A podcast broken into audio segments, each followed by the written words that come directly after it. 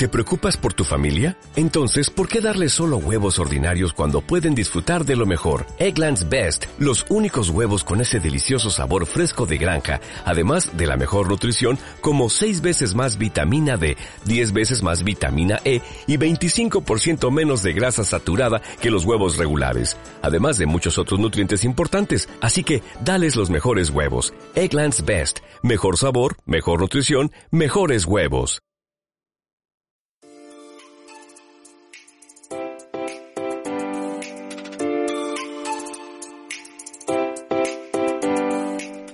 En la onda, todos los miércoles a las 7 de la tarde.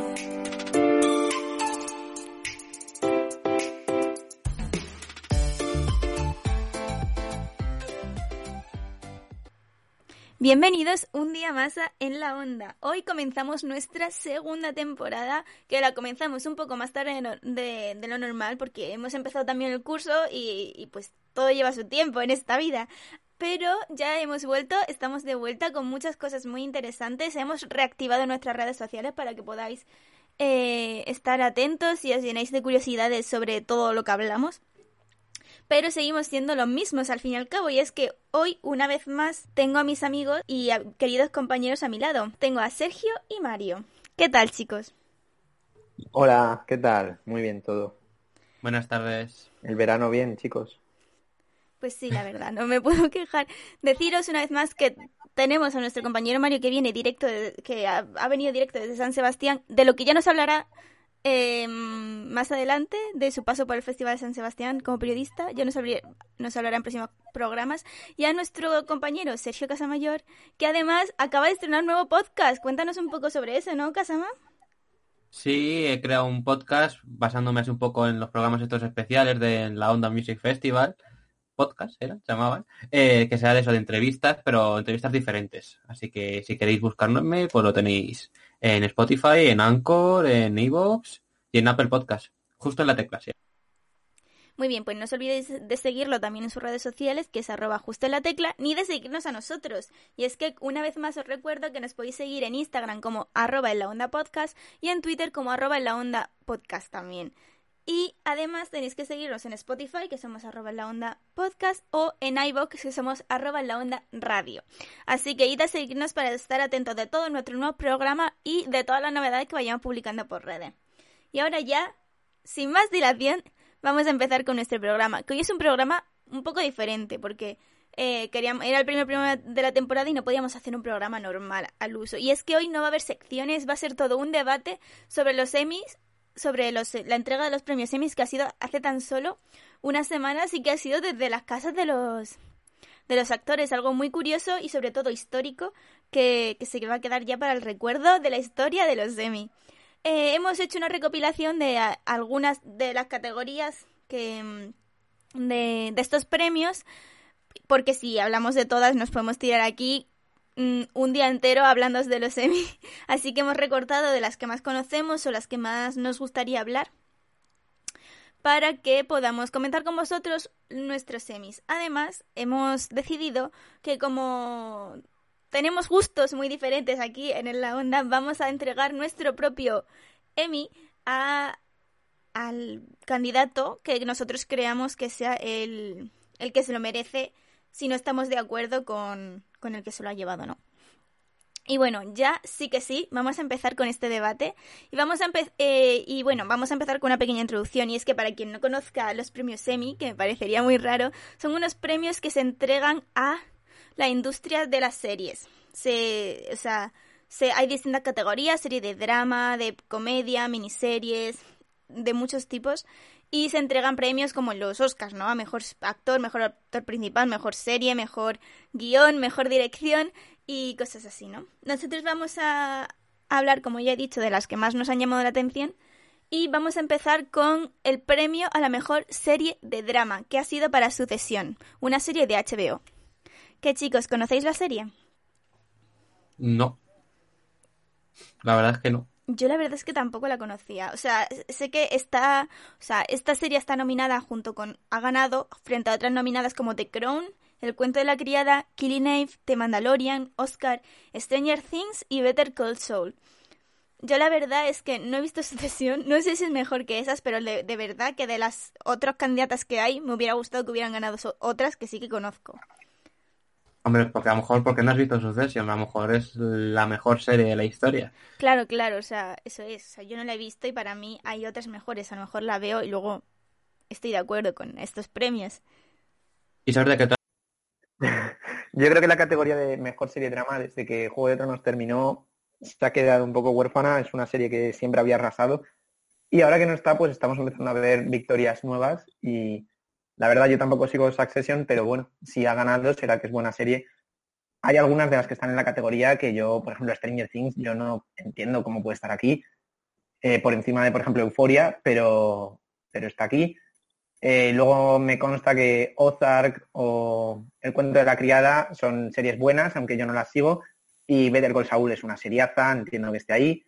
Y bueno, Mandalorian, pues vosotros también podéis opinar de eso. Yo creo que es una serie que está bien, pero vosotros creéis que está entre las ocho mejores del año. Hombre, debería haber ganado el Mandaloriano este año. O sea, por supuesto. Totalmente de acuerdo. Y a mí lo que me fastidia de estas series de drama y la esta catego- categorización de que drama, comedia. Después hay series que no son ni drama ni comedia y no sabes dónde meterlas, ¿no? Yo creo. Como... Sí, pero también es verdad que, que si no categorizas, ¿qué haces? ¿Mejor serie en general? No, no pero por ejemplo, que hay muchas que no podrían estar aquí en este caso. Ya, bueno. Pero también es verdad que es a la hora de clasificar, es más fácil clasificar entre drama y comedia. Siempre va a haber una que se va a acercar más a uno de los dos géneros. Sí, pues, por También ejemplo, es, yo creo que sería injusto comparar, meter en la misma categoría un drama y una comedia porque no se pueden evaluar igual. no, no me Mm. refiero a eso en ese caso. Por ejemplo, el Mandaloriano no sé, no, no puede competir con otros dramas en este caso. No sé si me explico. Sí, no, y Stranger Things tampoco. Por ejemplo, son dos series, pues que son más, pues no sé, una categoría serie juvenil, ¿no? Por ejemplo.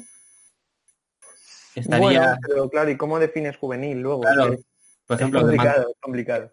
por ejemplo, Mandaloriano y Stranger Things serían un poco más eso. No sé. yo creo, o sea, el, yo creo que está justificada la, la nominación de Mandalorian porque ha sido un boom, porque ha, ha sido como el caballo de batalla de Disney Plus en su primer año. Pero, por ejemplo, lo de Stranger Things no lo puedo entender. porque Es una tercera temporada que además tampoco es que ha sido... Como que no, fue la mejor. ¿No te No. acuerdas? No, no, no, me acuerdo, me acuerdo. No es que haya sido la mejor temporada y para mí no tiene, no tiene nada que hacer con, con otras de las que hay aquí. Pero bueno, tiene mucho tirón, es Netflix y al final pues, pues Netflix se ha plantado ahí con, con tres producciones, que es, es de esperar también, es lo lógico. Sí, sorprende que no haya estado nominada en más categorías. Bueno, es que Netflix tampoco tiene tantas series buenas, buenas. Tira mucho, pero no tiene tantas series buenas. Y, y es eso, que muchas veces van por el nombre, como el caso de Stranger Things, que yo creo que nominable solo era la primera temporada. A partir de ahí, pues está bien, pero yo no creo que esté a la altura de ser nominada entre las mejores 8 o 9 series del año. Pero ya te digo que es el sello Netflix, tira mucho. The Crown, por ejemplo, sí que, sí que me consta que es mejor. Y Ozark también está bien. Yo personalmente, yo vi un capítulo de Ozark, no me terminó de enganchar, pero tengo, tengo amigos que les gusta mucho y, y entiendo que pueda gustar más. Y se- desde luego es más drama que Stranger Things. Yo, por ejemplo, de esas series que están nominadas, la única que he visto es Killing Eve, bueno, y Mandaloriano y Stranger Things, obviamente, pero esas como, no las cuento yo como un drama como tal. Claro, claro. Pues es- son como cosas más juvenil, no juvenil, pero otra cosa, no sé. Otra categoría que, que se, refleja esa, que no sabría tampoco hacerlo. O sea, Y Call- No, no, perdón, Didi. No, estaba hablando de Killing Eve y a mí las dos primeras temporadas me gustaron mucho, pero yo creo que esta temporada la han nominado, esta, la han nominado a Mejor Serie Drama por su tercera temporada y la tercera a mí me ha parecido bastante flojilla, ¿eh? Yo igual que con Ozark vi un capítulo y tampoco consiguió engancharme. También diré en su defensa que es que a mí me cuesta mucho engancharme a las series. Pero también te digo que cuando una serie lleva ya tantos años es difícil mantener el nivel, ¿eh? O sea, poco a poco va bajando porque pierde la frescura y la originalidad y a veces las tramas se alargan mucho, que es el caso de, por ejemplo, también el de Stranger Things, sin ir más lejos, que, se alarga bastante también.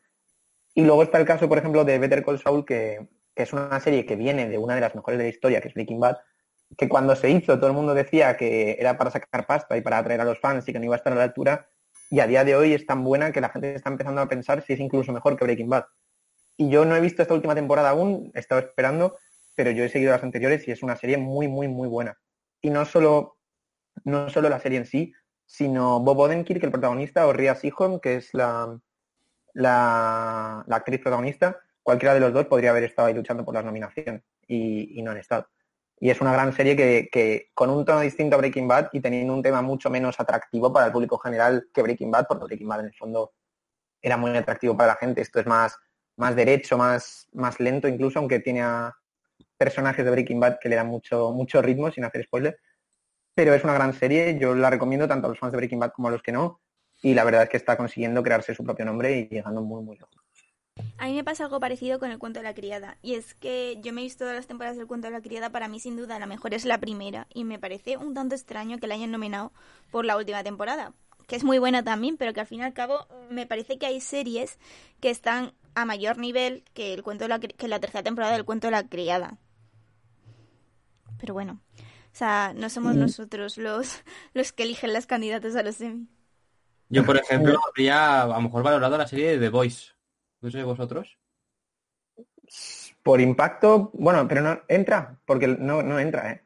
¿Por qué no? Porque la primera temporada no es hace dos años. Es de agosto del año pasado, Euforia también, así que... Ah, es del año pasado. Ah, joder, sí. El tiempo pasa muy raro. Pues sí, podría haber entrado, la verdad, podría haber entrado, pero también te digo, no sé yo cómo la definiría. ¿sabes? Ya, pues por eso te digo que es como es complicado definirla, es, pero... Es complicado, sí, sí. Pero también fue una serie que también dio un pelotazo y no sé, por eso aquí a lo mejor hubiese encajado bien en este caso, porque en comedia no va a entrar, obviamente, pero... No, bueno, también tiene comedia, ¿eh? Ya, tiene comedia, comedia bastante salvaje, está muy bien The Voice. Podría haber entrado, sí. Y yo, Stranger- desde luego, Stranger Things también tiene comedia. Sí, no, pues yo si tuviera que echar alguna serie de esta categoría, sin contar las que no he visto, obviamente, yo echaría Stranger Things porque yo no creo que merezca entrar en mejor serie. Y añadiría a una serie que a mí me parece la gran olvidada del año. Ha sido una olvidada siempre, mm, desde que empezó. Y este año terminó y tuvo una temporada final espectacular y para mí uno de los mejores finales que he visto en una serie jamás, que es Mr. Robot, una serie de Sam Smile, protagonizada por Rami Malek, que ganó el Oscar el año pasado, que no han sido nominada a nada me ha parecido lamentable, que no, no es que no la nominaran, es que merecía haber ganado.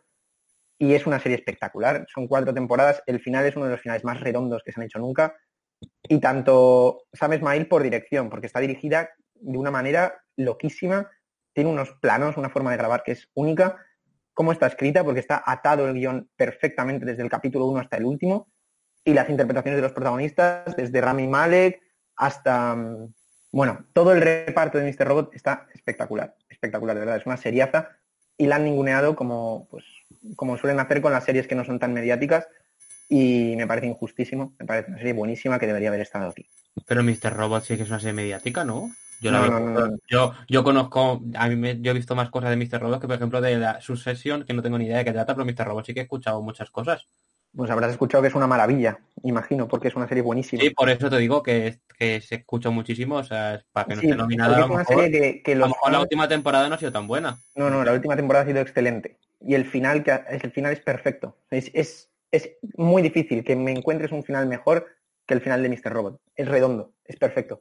Y bueno, a ver, el final de Breaking Bad también es muy bueno, lo tenemos ahí. Pero es una locura de serie, de verdad, es una locura de serie.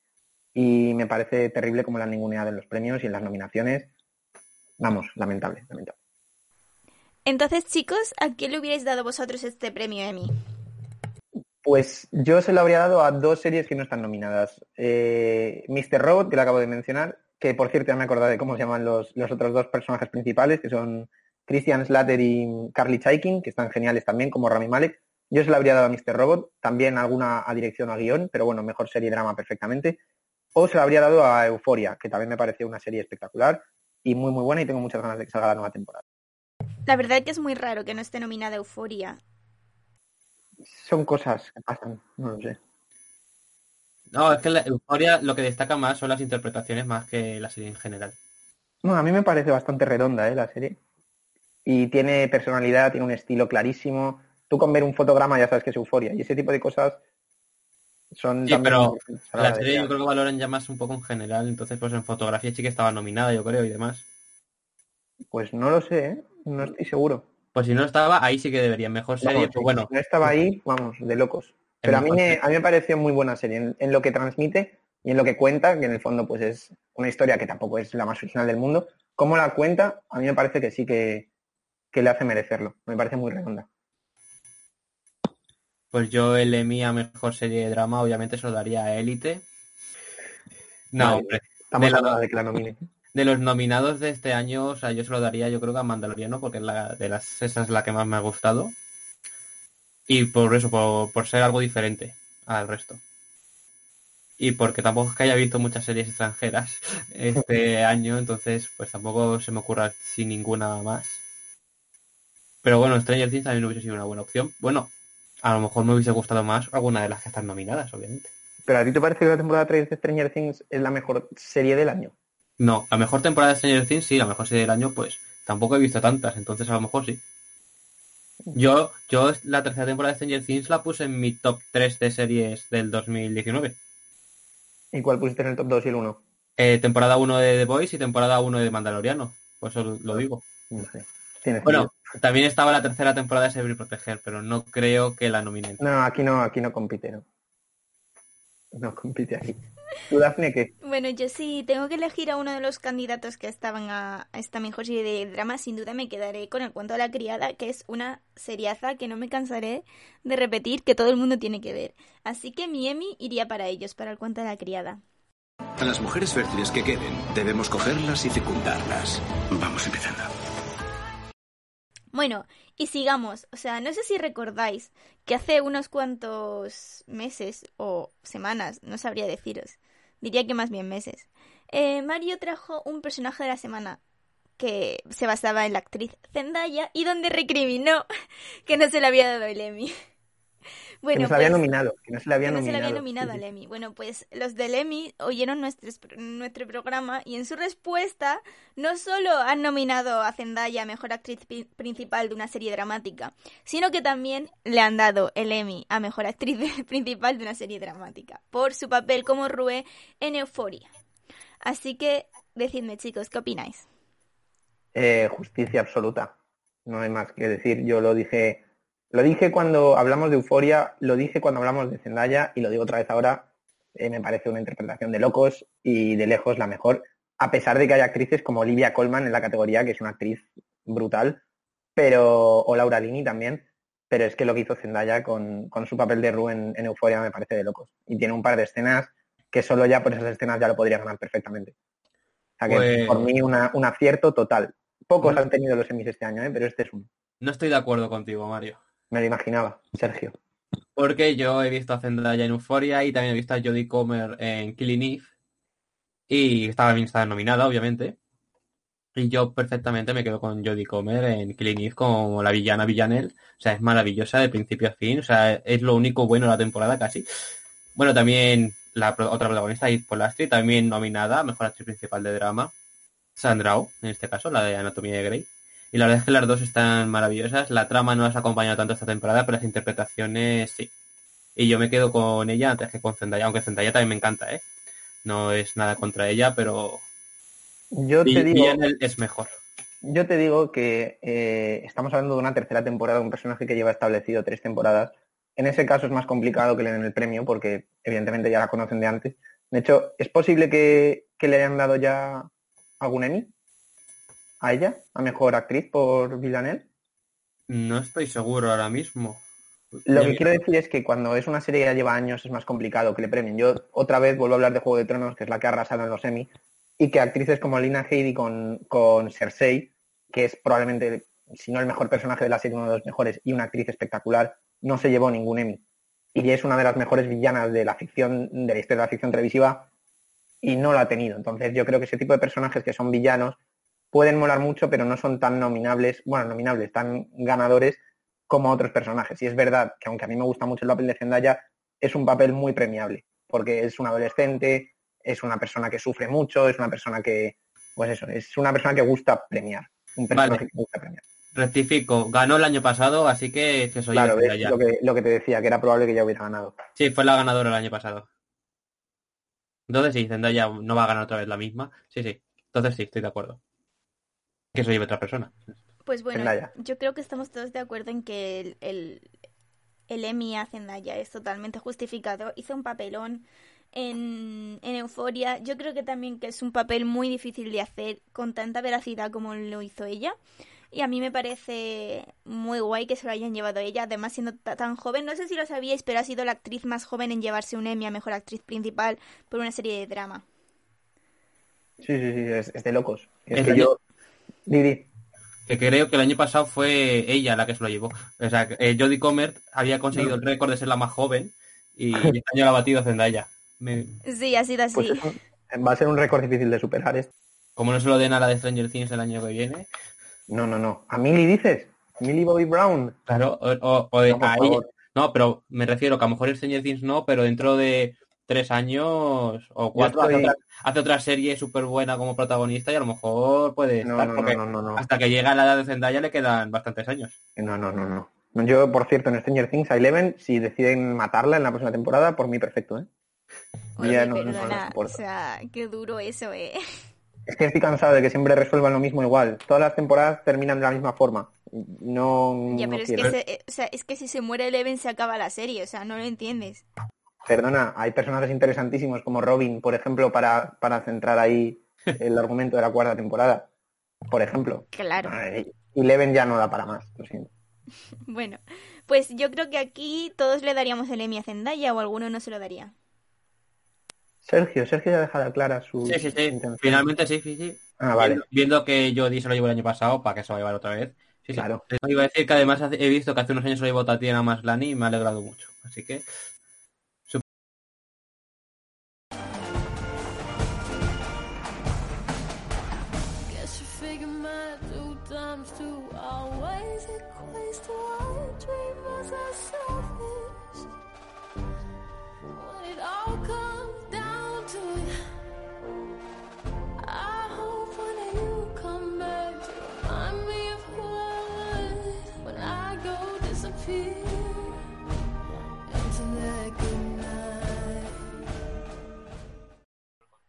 Bueno, pues pasemos a la siguiente categoría, que es la de mejor actriz de reparto en una serie de drama, que se la ha llevado Julia Garner por la serie Ozar. ¿Sabéis de qué va la serie o queréis que os lo explique? Sí, yo sí sé de qué va la serie. Eh, vi un capítulo, de, pero no puedo opinar porque no conocía a Julia Garner en la serie. Entonces no, no puedo hablar de ello. Yo la verdad es que tampoco la he visto. Sé que ahora mismo está en boca de todos, o sea, todo el mundo está promocionando Ozar y está siendo súper famosa. Y no sé, pues a lo mejor tendré que empezar a verla. Pues mira, yo no estoy de acuerdo con que la haya ganado ella, porque también ganó el año pasado. No. Aquí quiero novedad. Así que obviamente yo se lo daría a la de Killing que es Fiona Shaw, que también es la única que conozco de los nominadas de este año, así que se lo daría a ella. Yo no. Eh, yo, bueno, de esta categoría conozco Westworld, que esta temporada ha sido flojilla. Yo no se lo daría a Sandy Newton, aunque lo hace muy bien, pero esta temporada de Westworld no, no ha estado a la altura de las anteriores. Bueno, es que es muy difícil hablar de Westworld, mejor otro día. Pero tema Big Little Lies, que están ahí tanto Laura Dern como Meryl Streep, yo se lo, habría, se lo daría a Laura Dern, incluso nominaría a más de los personajes de Big Little Lies, como Nicole Kidman, que está genial esta temporada también. Laura Dern a mí es que me encanta, pero en Big Little Lies hace un papel genial. Y Meryl Streep es Meryl Streep. O sea, en cualquier sitio donde se mete es carne de nominación porque es una actriz histórica y podría haberlo ganado también. Yo se lo habría dado a, Laura Den, que está muy bien, pero tampoco me puedo quejar del que ha ganado porque yo no, no conozco el papel, entonces no puedo juzgar. Yo podría, fuera de esta lista, yo se lo daría a Maya Hawk de Stranger Things. También sería una buena, ah. una buena opción. ¿A que sí? pues yo la verdad es que si tuviera que quedarme con uno, yo sé que yo voy a barrer mucho para casa, lo siento mucho. Yo me quedaría con Samira Whale en el cuento de la criada, que es un personaje relativamente nuevo que meten mm, que no está no está al 100% desde la primera temporada, sino que lo van implementando cada vez más. Y, hace un papel increíble, eh, súper mm, dolido, o sea, te duele en el alma su personaje y, es muy chulo. Así que si yo tuviera que darle el Emmy a, por actriz de reparto, sin duda se lo daría a ella.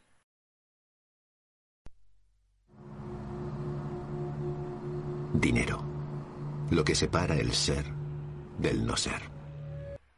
Bueno, pues vamos a pasar a la mejor eh, a la mejor serie de comedia. Que yo he de decir en mi defensa que no he visto ninguna serie, o sea, no he visto casi ninguna serie de las que están nominadas a mejor serie de comedia. De las que están nominadas, la única que he visto es la de la maravillosa señora Maisel y ni siquiera entera.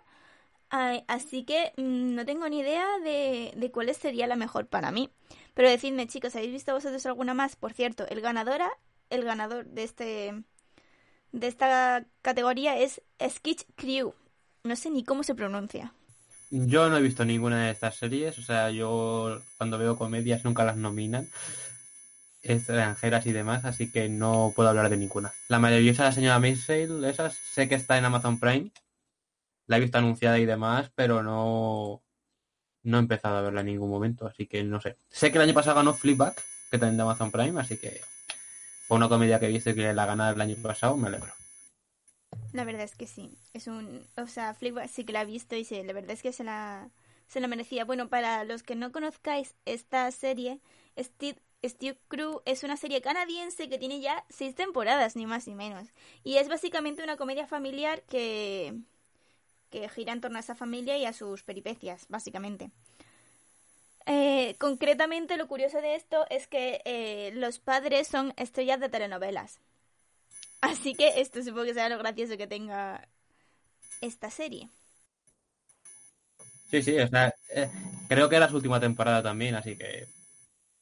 A, a, mí lo que me sorprende, que no está aquí ya, es Modern Family, porque también ha emitido su última temporada este año. Yo no la he visto, o sea, no soy fan de esa serie, o sea, no sé cómo es exactamente, pero sí que sé que estuvo nominada los primeros años y lo ganó, yo creo. Los primeros años de la serie y. Y me sorprende que no haya estado nominada este año. Que era su última temporada también. La verdad es que en series de comedia hay muy pocas series que de verdad se hayan hecho famosas a nivel mundial. O sea, que yo conozca están La maravillosa señora Maisiel y The Good Place, pero no sé, hay series... Mmm, hay muchas series, muchas sitcoms, muchas comedias que, que han calado más en la sociedad al fin y al cabo. Sí, porque aquí en España no llegan la mayoría, o sea, no las que ves en Neo, que son esa Pipan Theory, Modern Family y poco más. Pues sí, es una pena. Es una pena que no nos lleguen esas series que tienen que ser muy buenas. En, si son ya, el problema, el problema con la comedia es ese, que allí tienen otro tipo de comedia que el que hay aquí. ¿Y a ti, Casama, qué tipo de comedia te gusta más? ¿El de, el de allí o el de aquí? Hombre, obviamente el de aquí, obviamente. Pues muy bien. Porque yo de comedias extranjeras... Bueno, me sorprende que no esté nominada Brooklyn Nine-Nine. Yo se la daría a Brooklyn Nine-Nine, es verdad. Se me había olvidado. Que esa sí que la veo y me hace Eh, mucha gracia. Por ejemplo. Eh, entonces tú se lo hubieras dado a Brooklyn Nine-Nine. Yo si se lo tuviera Sí, que dar a... Yo si se lo tuviera que dar alguna seguramente hubiera sido Modern Family porque a mí mm, me encanta esa serie y la última temporada es muy buena. Pero bueno, vamos a ver qué nos dice Mario. Buenas, perdonadme. Eh, yo, se lo- yo estoy de acuerdo con Sergio por una vez. Yo también metería aquí a Brooklyn Nine-Nine. A mí me gusta bastante la serie. No sé cómo será esta última temporada porque yo estoy terminando la cuarta. Pero de momento yo la metería en serie comedia. A mí me gustó. Y, y habrá que ver la nueva temporada cuando llega a Netflix. Sergio, ¿tú sabes algo de esto? No, la, sé que la gente en todos los vídeos que sube Netflix de, de subir las temporadas eh, de esto de los Sí, de los anuncios del año, mes, ¿no? los anuncios del mes y demás, toda la gente poniendo en los comentarios, subid Brooklyn Nine-Nine, subid Brooklyn Nine-Nine, y Netflix no lo sube, así que no sé. Bueno, estaremos a la espera. A mí me parece una, una comedia bastante, bastante buena. Creo que tienen dos temporadas sin estar en Netflix. Tienen seis en Netflix, ¿no? No lo sé, pero los últimos comentarios que leí ponía que, que añadirán dos temporadas más, así que no lo sé. Pues ya está.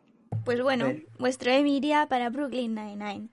Eh, bu- bueno, pues vamos a seguir con la siguiente, capi- mm, la siguiente categoría que yo sé que esta le va a gustar a mi amigo Sergio. Y es que vamos a hablar del mejor actor de reparto de las series de comedia. Que el premio fue para Dan Levy, que hace de David Rose en, en Sketch Crew, serie que no hemos visto, de la que no podemos, no podemos hablar, pero hay algunos nominados que yo sé que le gustan a, a mis compañeros y que yo también conozco de la, de la serie La maravillosa Marcel. Y es que están eh, Andrew Bauer de Brooklyn Nine-Nine, Starling K. Brown de eh, La maravillosa señora Maisel y Tony Somehow también de la, de la maravillosa señora Maisel, que es una serie que yo me he visto un poco. Así que chicos, ¿qué, comen- qué os parece esta nominación a Andrew Bauer? Sergio. A mí me parece maravilloso, o sea, es el más gracioso de la serie y el que menos gracioso es, en fin y al cabo. Es, a mí me, me gusta mucho. Yo ya, bueno, Sergio ya sabe que a mí mi personaje favorito es Boyle, pero, pero es verdad que, que Holt, que Raymond Holt es un personaje muy gracioso sin querer ser gracioso.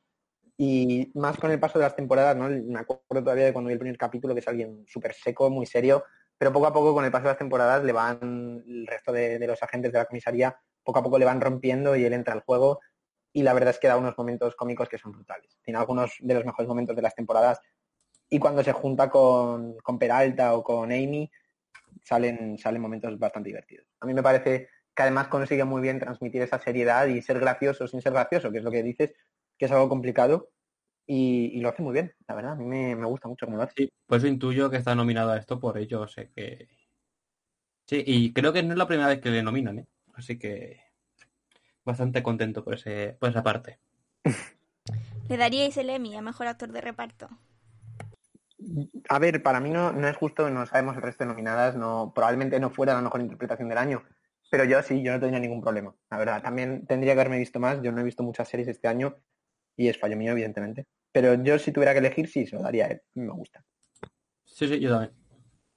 Yo la verdad es que no sabré quién darlo porque ya os digo que yo veo muy poca comedia, así que no tengo ni idea de quién se lo daría. Una mención especial que quería hacer porque me ha hecho bastante gracia y es eh, la categoría de mejor actor invitado de comedia.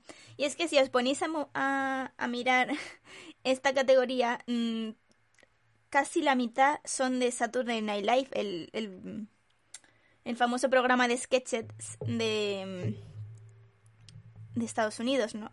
Y donde han donde están nominados actores como Eddie Murphy, Adam Driver o incluso Brad Pitt, cosa que me ha sorprendido mucho. y me ha hecho mucha gracia. También tenemos a, nominados como Luke Kirby de la Mariseñora Maisel o a Fred Wizard, que, que, es el de Modern Family, que es el que hace de Fran Dunphy. Y, y no sé, me parece que aquí sí que se ha incluido a Modern Family, como hemos dicho antes y algunos actores bastante pintorescos. El ganador fue Eddie Murphy por el episodio de Saturday Night Live host Eddie Murphy como presentador y, me, solo quería nombrarlo. ¿Qué os parece estas nominaciones, chicos? Pues no he visto nada, así que ni el de Mode Family. ¿Tú habrás visto el de Mode Family, no? Sí, sí, el, el, episodio es Legacy. Está, está bastante bien. O sea, ya os digo que a mí me gusta mucho Modern Family y me gusta mucho el, el estilo de cómo cuentan las, las, historias y para mí está muy guay. O sea, yo no sabría quién darle el, el Emmy, evidentemente, porque el único, el único que he visto o sea, es ese. Así que pues, si tuviera que elegir, pues claro que se lo daría a él, pero tampoco sería objetiva porque no he visto a los demás.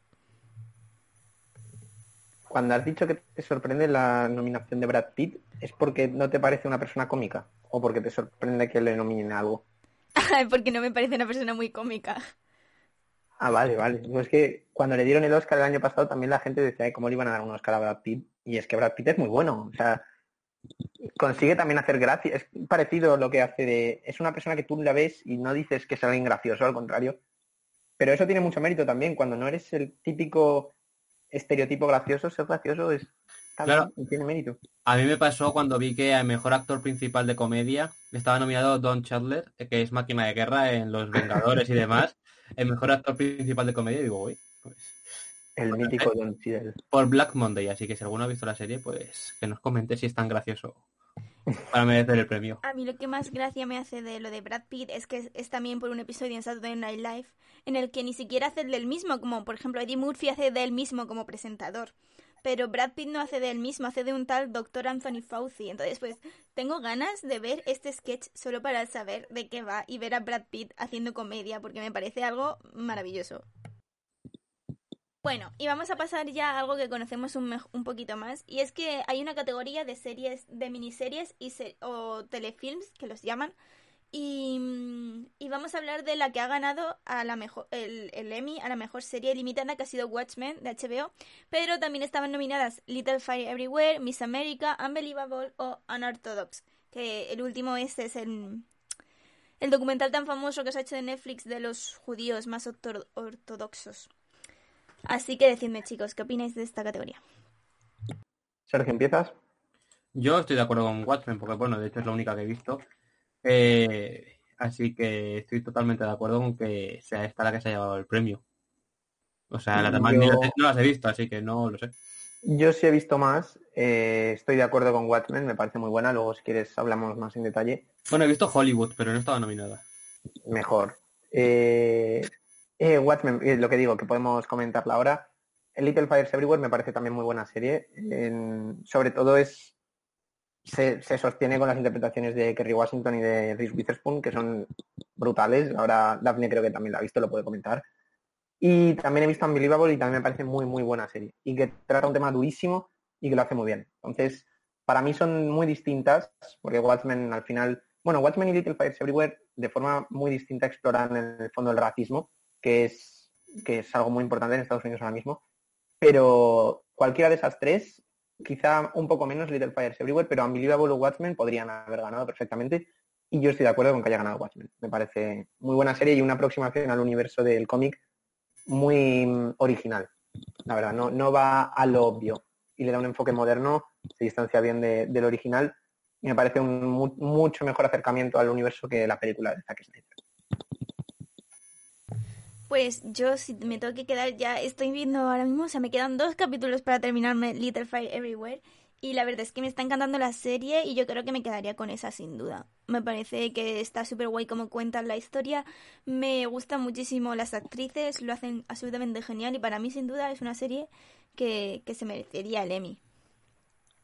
En el último capítulo vas a ver una escena de Reese Witherspoon que, que esa escena ya merece el Emmy, o la nominación por lo menos, pero es una actriz a la que este año ha estado en tres series nominables, ha estado en Little Fires Everywhere, en, Big Little Lies y en The Morning Show, y en ninguna de las tres la han nominado, y me parece lamentable. De hecho, han, han nominado a Jennifer Aniston, que estaba con ella en Morning Show, y han nominado a Laura Dern y a Meryl Streep, que estaban en Big Little Lies, y han nominado a Kerry Washington, que estaba en Little Fires Everywhere, pero a ella no la nominan ni a tiros, y no lo entiendo, porque es una actriz genial. Y ya verás la escena que te comento, que es muy, muy buena. Bueno, pues hablando de que Kerry Washington ha, esta- ha estado nominada, vamos a pasar a la categoría de mejor actriz de miniserie o telefilm. Y aquí se Bueno, encuentra... pero un momento, un momento, un momento. Dime, dime, dime. Sergio, comenta algo de Watchmen. Vamos a hablar de Watchmen. Sí, sí, ahora vamos a seguir hablando de Sí, Watchmen. sí, está nominada en muchas cosas, no os preocupéis. Ah, bueno, vale, como decía que esta era la que agrupaba como serie, serie, digo, pues es el momento. Sí, Vamos. sí, o sea...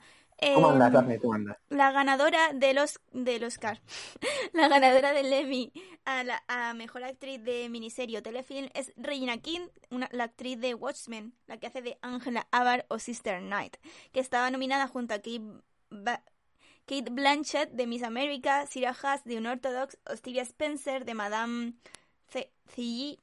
y Kerry Washington de Pequeños eh, Fuegos por todas partes. Así que eh, decidme, chicos, podéis hablar ya todo lo que queráis de Watchmen. ¿Os, os parece bien que se haya llevado este Emmy? Eh, ganó hace dos años con otra serie, así que no estoy yo tan seguro de que se No, merezca Sergio, ganar si ya han ganado, no le da el premio, ¿sabes? yo, yo No, estoy de acuerdo. Bueno, un momento, un momento, ahora vuelvo. Vale, ahora vuelves. Eh, yo se lo daría a una actriz que no está aquí nominada este año, pero me ha gustado mucho su miniserie, que es Hollywood. Y la actriz es Laura Harrier y como protagonista está espectacular. Así que no sé si la nominaría aquí o en mejor actriz de reparto. Pero, pero yo le daría un Emmy por su papel en Hollywood. Aunque bueno, Regina King como en Watchmen también- también está bastante bien, así que Yo he de decir que a mí la interpretación de Kerry Washington en Little Fires Everywhere me parece mm, increíble, pero sin duda, como ha especificado Mario, me parece muchísimo mejor la, la de la actriz que hace de Elena eh, Richardson, que no me acuerdo ahora cómo se llama. Así que para mí, si hubiera tenido que elegir un Emmy mejor actriz, se lo hubiera dado a ella sin duda. Las casas de la calle Windsor son para dos familias, aunque parezca que son solo para una. Se proyectaron así para evitar el estigma de alquilar en vez de comprar. Vale, pues vamos a seguir con la categoría de mejor actriz de reparto, que no sé si conoceréis algunas de las que están nominadas, pero entre ellas están Uzo Adua de Miss América, Toni Collette de Unbelievable, Margot, Margot Martindale de, por Miss America, Jean Smart por Watchmen, Holland Taylor por Hollywood y Tracy Ullman por Miss America. Muchas nominaciones a Miss America veo yo aquí, ¿eh? Es que es una serie muy femenina en cuanto a casting. Sí. Tiene sentido. Y además es muy buena, es de HBO creo. Sí que Em, tiene, tiene todos los ingredientes para ser nominada. Pues sí. Sergio, Dime. tú que eres fan de Hollywood, ¿quién es Ellen Kincaid? Pues es la señora esta que les contrata, la señora mayor esta, yo creo. Que les contrata y que tiene un, eh, que, que se queda con el negocio Madre cuando el marido entra en coma y demás. ¿Qué? ¿Spoiler? Me has preguntado que quién es. Pero, pero sin spoiler para la gente que no lo haya visto. No, pues no te he dicho que al final muere. Ni nada, o sea, no es spoiler, o sea, es el Bueno. desarrollo de la trama, vamos. Me parece muy loco que hayan nominado a, a esa actriz porque no me parece un personaje muy nominable, la verdad, no sale casi nada. De hecho, sale menos que Samara Weaving incluso. Así que yo no entiendo qué pinta ahí, con todos los respetos. Yo se lo Eh, daría a la de Watchmen, a Jim Smart por Laurie Black. Sí, la verdad es que es un, es un personaje muy chulo. Pero también Tony Collette en Unbelievable está muy bien. Que cualquiera de esas dos a mí me habría parecido. Tony Collette es una actriz brutal, sobre todo en, en el terror. Y aquí hace un personaje distinto que la verdad es- está muy bien. Está muy bien. Bueno, deciros que la ganadora fue Uzo Dua por Miss America como Silly Shirley Klinsholm. Así que pues no habéis acertado con vuestros no- con vuestros Emmys. Yo la verdad es que no sabría a quién hacer a quién dárselo porque no he visto casi ninguna de las series que están aquí y no sé, no me parece ningún pro- ningún personaje muy entrañable de las que yo he visto, así que pues no sé. Yo de aquí sacaría a Holland Taylor de Hollywood y metería a Carly Saikin por Mr. Robot. Mr. Robot es eh, nuestro de reparto. Ah, claro, perdón. He leído mejor actriz de reparto. No he leído mejor actriz de reparto en miniserie, perdón. Tendría que haberlo dicho en la categoría de antes, es verdad. Bueno, no pasa nada, No, yo- te lo perdonamos. Gracias.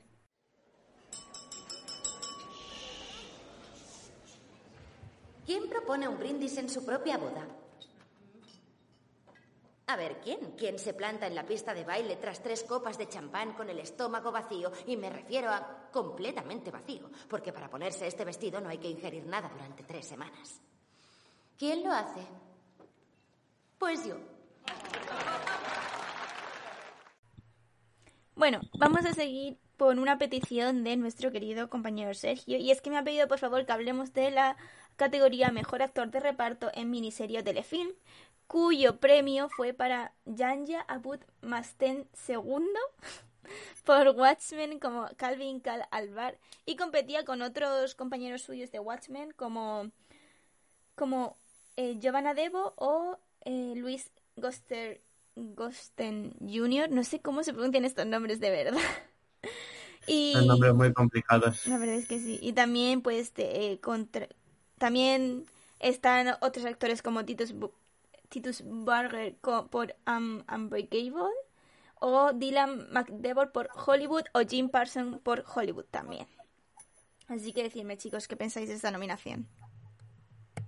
¿No han nominado a Jeremy Irons por Watchmen? ¿Han nominado a todos los de Watchmen menos a Jeremy Irons?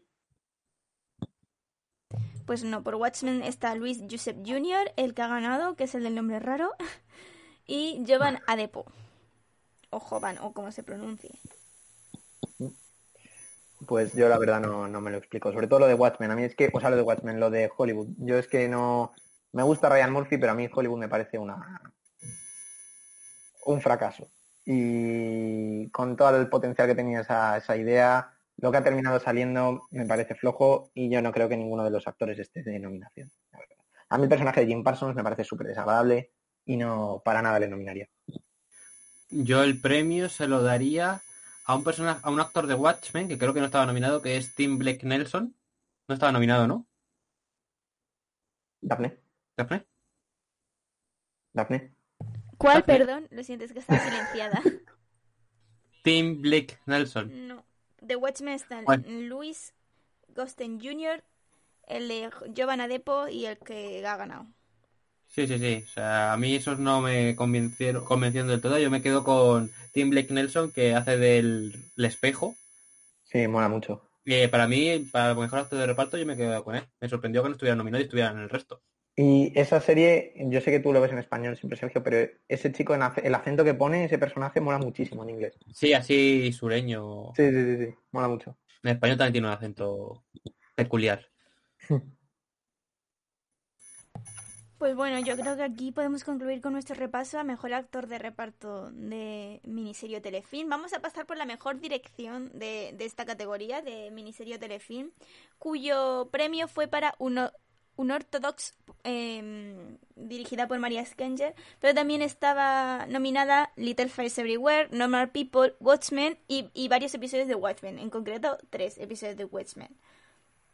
Así que eh, no sé, ¿qué opináis de esto? Yo sé que Normal People es una serie que lo está petando ahora mismo. Sí, me sorprende que Normal People haya entrado en estas nominaciones y que no haya estado nominada a más cosas, porque lo están diciendo mucho por todos lados. La verdad es que sí, y a mí lo que me sorprende desde luego es que haya tres nominaciones de Watchmen en tres episodios distintos. Y dirigidos por personas distintas. Es que Watchmen está muy, muy bien dirigida. Yo, de hecho, estaba ahora mirando en, internet el nombre de los capítulos a ver cuáles eran los premiados, porque es que por el nombre no los recuerdo. Pero el primero, que es It's Summer and We're Running Out of Ice, a mí ese capítulo me parece muy, muy bueno y no es de los que mejor crítica tiene, pero a mí me, parece un piloto genial porque deja muy claro de lo que ir la serie, tiene algún girito que no te ves venir y crea mucha curiosidad, que eso es algo que me parece que es muy importante en los pilotos para convencer a la gente de que sigan viéndolo. A mí me parece un piloto redondo y desde el punto de vista de la dirección está muy muy bien hecho. Así que para mí que esté Watchmen ahí es muy bueno. Luego el, el personaje del capítulo de A God Walks into a Bar, que creo que no está nominado. Ese es el que iba a decir, a mí ese es mi favorito. Ese es muy muy bueno. Y me y... sorprende que no sea el estaba mirando a ver si era ese y no, y joder. ese fue, fue mi favorito. Pues, y el, también el de This Extraordinary Being, que ese sí está, también ese desde la dirección, eh, me parece, ah, no, sí, sí, también está, me estoy liando ya. Ese también me parece que está muy bien dirigido. Es el que va alternando, Sergio, creo, entre el pasado y el presente. ¿Te sí, acuerdas? Sí, sí, sí. Ese, ese está también muy, muy bien hecho, muy bien hecho. Es que Watchmen está muy bien hecha, ¿eh? Como serie es, es bastante redonda, la verdad. Y el capítulo nominado, el de Little Fear of Lightning, es el del espejo, además. Ah, sí, es verdad. O sea, es el capítulo dedicado a él en este caso. Sí, sí. ¿Y el, el Daphne, el de Little Fires Everywhere, cuál es? ¿Tú lo has visto o aún no has llegado? Creo que no he llegado, pero te lo miro ahora mismo. Lo estoy mirando. Es Find Away, el último. ¿Ves? Eh, no lo he visto. El último. Eh, es muy bueno, es muy bueno. Es muy bueno. También podría estar ahí, pero ya te digo, es que nominar esta serie y no nominar a Reese Witherspoon me parece... Ya, parece también me parece un poco... Porque pero bueno, yo, bueno, ¿y qué opináis? yo se lo daría a Watchmen. ¿Qué opináis de que el premio se lo haya llevado a, a Unorthodox? Eh, pues no puedo opinar porque no la he visto. Yo tengo ganas de ver la serie, ¿eh? ¿Eh? Eh, tengo ganas de verla, me parece muy interesante la trama y eso. Pues habrá que ver, pero yo se lo habría dado a Watchmen. Yo al, al primero, al, al, capítulo 1, al de It's Summer and Running Out of Ice, perfectamente, y si no al de This Extraordinary Being. Cualquiera de esos dos me lo habría ganado. Pues muy bien. ¿Tú también se lo darías a ese, Sergio? No, no, yo se lo daría el episodio 8 a Good Walk sin Chugabar. Pues muy bien, muy interesante. La verdad es que me parece muy curioso que haya tenido tres nominaciones Watchmen. O sea, se las merecerá seguro. Y ahora vamos a pasar ya a la última categoría de la que vamos a hablar, que es la de mejor guion. Que el premio fue para Watchmen por su, por su, por su episodio This Extraordinary Being, que del que ya hemos comentado antes, pero también han estado nominadas eh, Miss America por el episodio Shirley, Normal People por el episodio 3, Unbelievable por el episodio 1 y Unorthodox por el episodio 1. Por el episodio Part 1. Vamos, yo creo que de, que de todos estos Watchmen es la mejor opción, ¿no?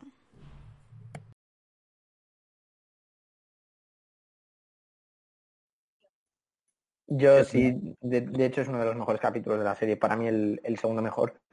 Pero en cuanto a guion no sé si se lo habría dado porque es verdad que el de A God Walks into a Bar abarca mucho más con el guion y está mucho mejor escrito. La... No es eso, sí. Pero sobre todo la interacción entre dos personajes. Pero mm, la verdad es que el capítulo que ganó es muy buen capítulo, es muy potente y visualmente es impecable. Pero claro, yo la vi hace tiempo y no me acuerdo ahora mismo si a nivel de guion era tan tan buena pero es probable que sí, ¿eh? porque explora el pasado de, de un personaje y, y, es que es, es, una serie bastante, bastante potente, yo la recomiendo bastante. A mí ese episodio me gustó más, me gustó más el otro, el episodio 8, en tanto a guion, y este me gustó más en, en tanto a efectos y demás, o sea, dirección, sí, sí, en, ¿no? En cuanto a dirección está muy bien dirigido por muchas cosas que hace y, y es verdad que se recuerda más por eso, pero probablemente esté muy bien escrito también. ¿eh? Es Damon Lindelof, creo, no sé si... Sí, si el, de, el de Damon Lindelof y Cole Jefferson. Sí, por eso que, que es un tío que es muy bueno. Y... El de Perdidos, ¿no? Eso es, eso es. Y por- perfectamente podría, me- vamos, lo merece perfectamente, seguro. Bueno, pues yo creo que con esto podemos hacer podemos finalizar ya nuestro repaso a los semi. Eh, la verdad que mm, pocas series muy conocidas hay en esto, en los Emmys de estos años. Nos faltan algunas series que deberían de estar y otras que a lo mejor sobran. Pero bueno, no somos los críticos de los Emmys. Nosotros ya hemos entregado los nuestros particulares. Esperemos que a vosotros os gusten y sobre todo que nos los dejéis en vuestras redes sociales quién creéis que se merecían estos premios. Estaremos allí leyendo sin duda en arroba en la onda podcast tanto en Instagram como en Twitter.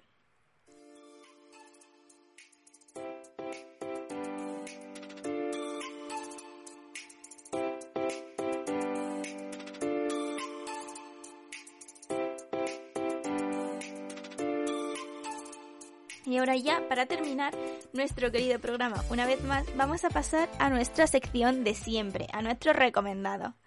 Así que, ¿quién quiere empezar hoy con las recomendaciones, chicos?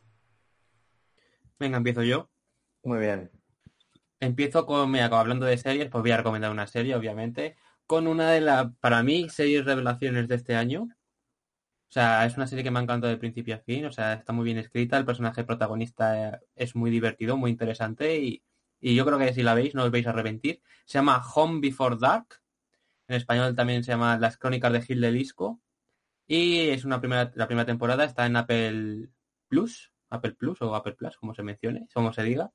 Y es una serie que sigue a una niña de 8 años, yo creo que tiene, o 10, que es Blue Prince, que es la protagonista de la película de Florida Project, que creo que tú la has visto. sí, sí, sí, sí. Hizo, vamos, un papel buenísimo la niña esa, era súper pequeña. Pues aquí también es la protagonista y está espectacular. Es una pequeña niña que es periodista y va investigando así por el pueblo y demás un asesinato y tal y está bastante curiosa, entretenida y me parece, me ha sorprendido bastante porque no esperaba nada de esa serie, o sea, la vi un poco por, no teníamos nada más que ver y la verdad es que quedé bastante sorprendido, o sea, me ha gustado bastante. Y se ha quedado con un final abierto para una segunda temporada que está renovada, así que... Y está basada en hechos reales también, así que... Lo tiene todo. No, pues yo ahora, de hecho, que tenemos Apple TV gracias a, a un compañero que ha conseguido, que tiene la suscripción y voy a aprovechar mucho para verla. Y yo quería ver Morning Show, pero bueno, si esa serie está ahí, la verdad es que Brooklyn Prince hizo un papelazo en, en Florida Project y siendo muy pequeña, así que yo lo mismo. Sí, al menos, al menos por ella deberíais verla. O sea, eh, Apple TV no está teniendo mucho tirón sus series, pero bueno, Morning Show también la tengo en pendientes. Pero está, tiene buena calidad de algunas series. Pues también está Dickinson con Eso te iba a decir, que tú también viste Dickinson. Y la recomendaste, de hecho, ¿no? creo- o hablaste no, de ella en programa. la mencioné, sí. Mm. Pero tiene Sobre buena Apple variedad de TV series. o no sé cómo se diga. les- eh, comentaros que todas aquellas personas que tengan un dispositivo Apple pueden entrar a Apple TV y hay algunas series que son gratis y puedes verlas gratis. Así para que lo sepáis y, que, y, y os podéis aprovechar de eso. Y también, y también podéis entrar en Apple Podcast y ponernos cinco estrellitas. Muy bien, Casama. Buena cuña publicitaria. Que Apple Podcast es totalmente gratuito. Ahí no tenéis excusa. Nos dejáis una valoración bonita.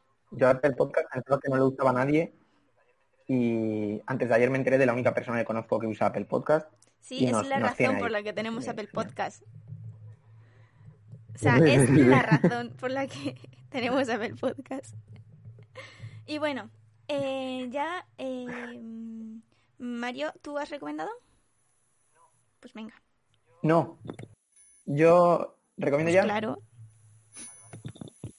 Vale, vale, no sabía si querías ir tú antes. No, en noviembre recomiendas.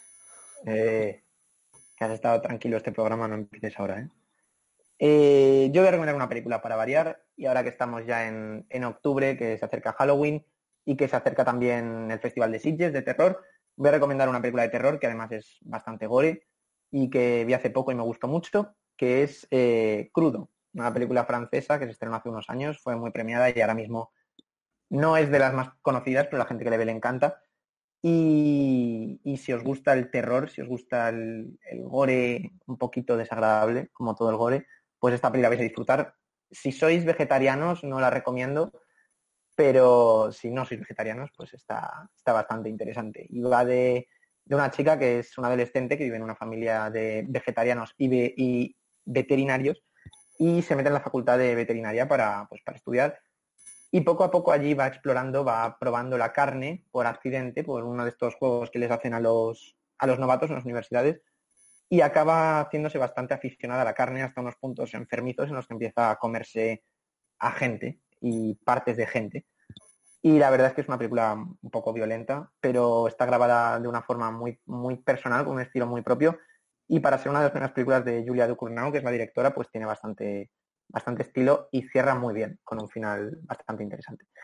Entonces, si, os gusta este tipo de cine, que yo entiendo que es un cine que no es para todo el mundo, eh, echadle un vistazo a, Crudo, porque es una buena película de terror gore de las, de las mejores que se han hecho en los últimos años, vamos. Pues el, el, argumento me recuerda muchísimo a una peli española que se llama Carne Cruda, que también va de eso, de unos vegetarianos que empiezan a comerse a la gente. Pues no sé cuál será antes, pero... Esta es de 2011, la de carne cruda, que lo estoy mirando. Ah, pues entonces es de antes, la, la, tuya. La película esta es de... Es que lo leí hace poco, la pusieron hace unos días en Amazon Prime y lo estuve investigando y leí el... no he visto la película, leí la sinopsis y me ha recordado muchísimo y he estado investigando y digo, pues sí, es igual, estoy, estoy, estoy, mirándolo ahora mismo y dudo que se hayan inspirado en esta película, eh, también te digo. Esta película es de Tirso Calero, que es el creador de Servir Proteger. Sí, y, y protagonizada por el Barajas.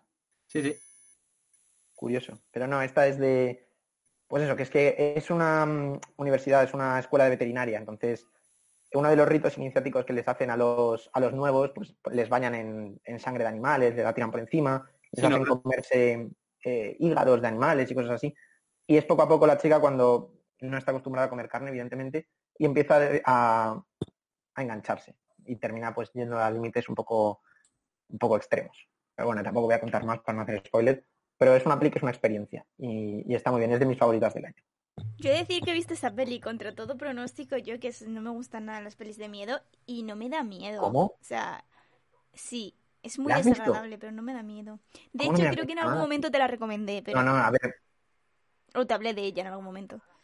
Pero ¿cómo no me has dicho nada? he hablado de ella ya hace tiempo y no me has dicho nada. momento. O sea, que yo la vi hace mucho tiempo, o sea, creo que estaba como en el instituto o así es muy desagradable, pero no da miedo. Así que a todos aquellos...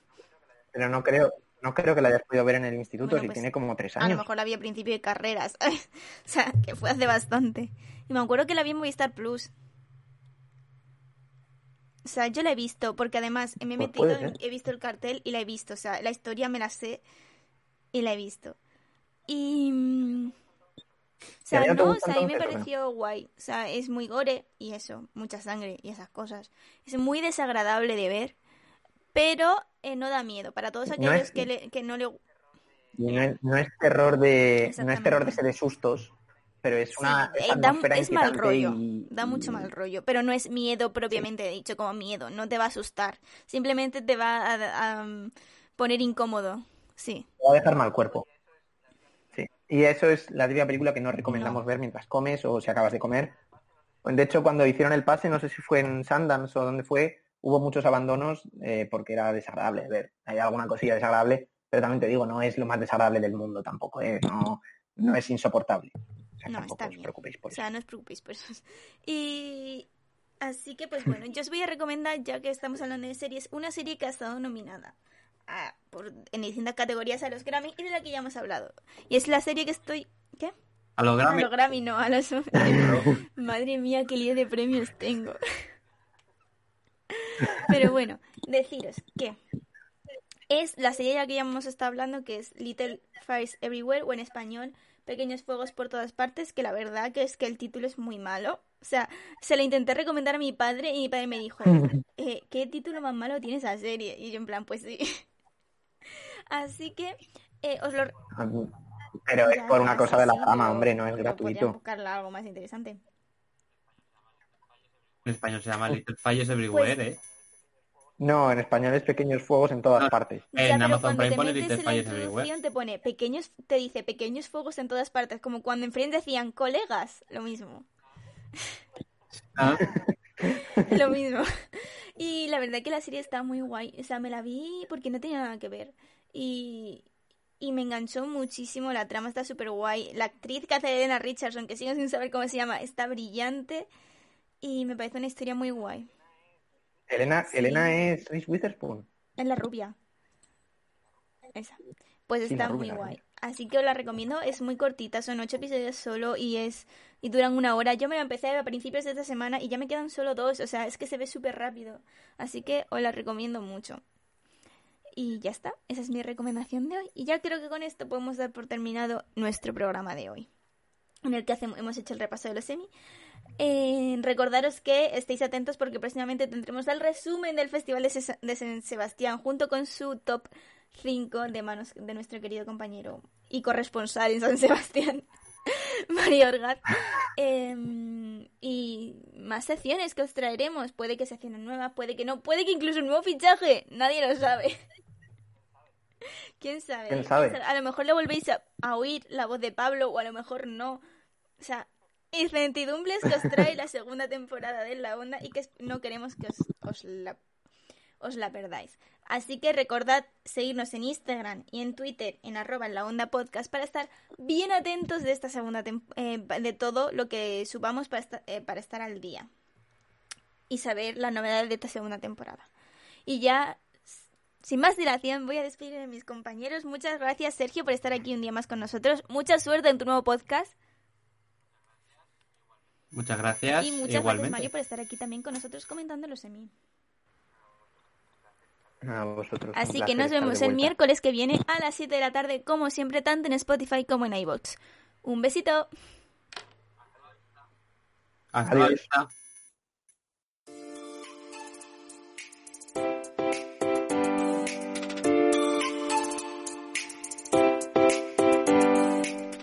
En la onda, todos los miércoles a las 7 de la tarde.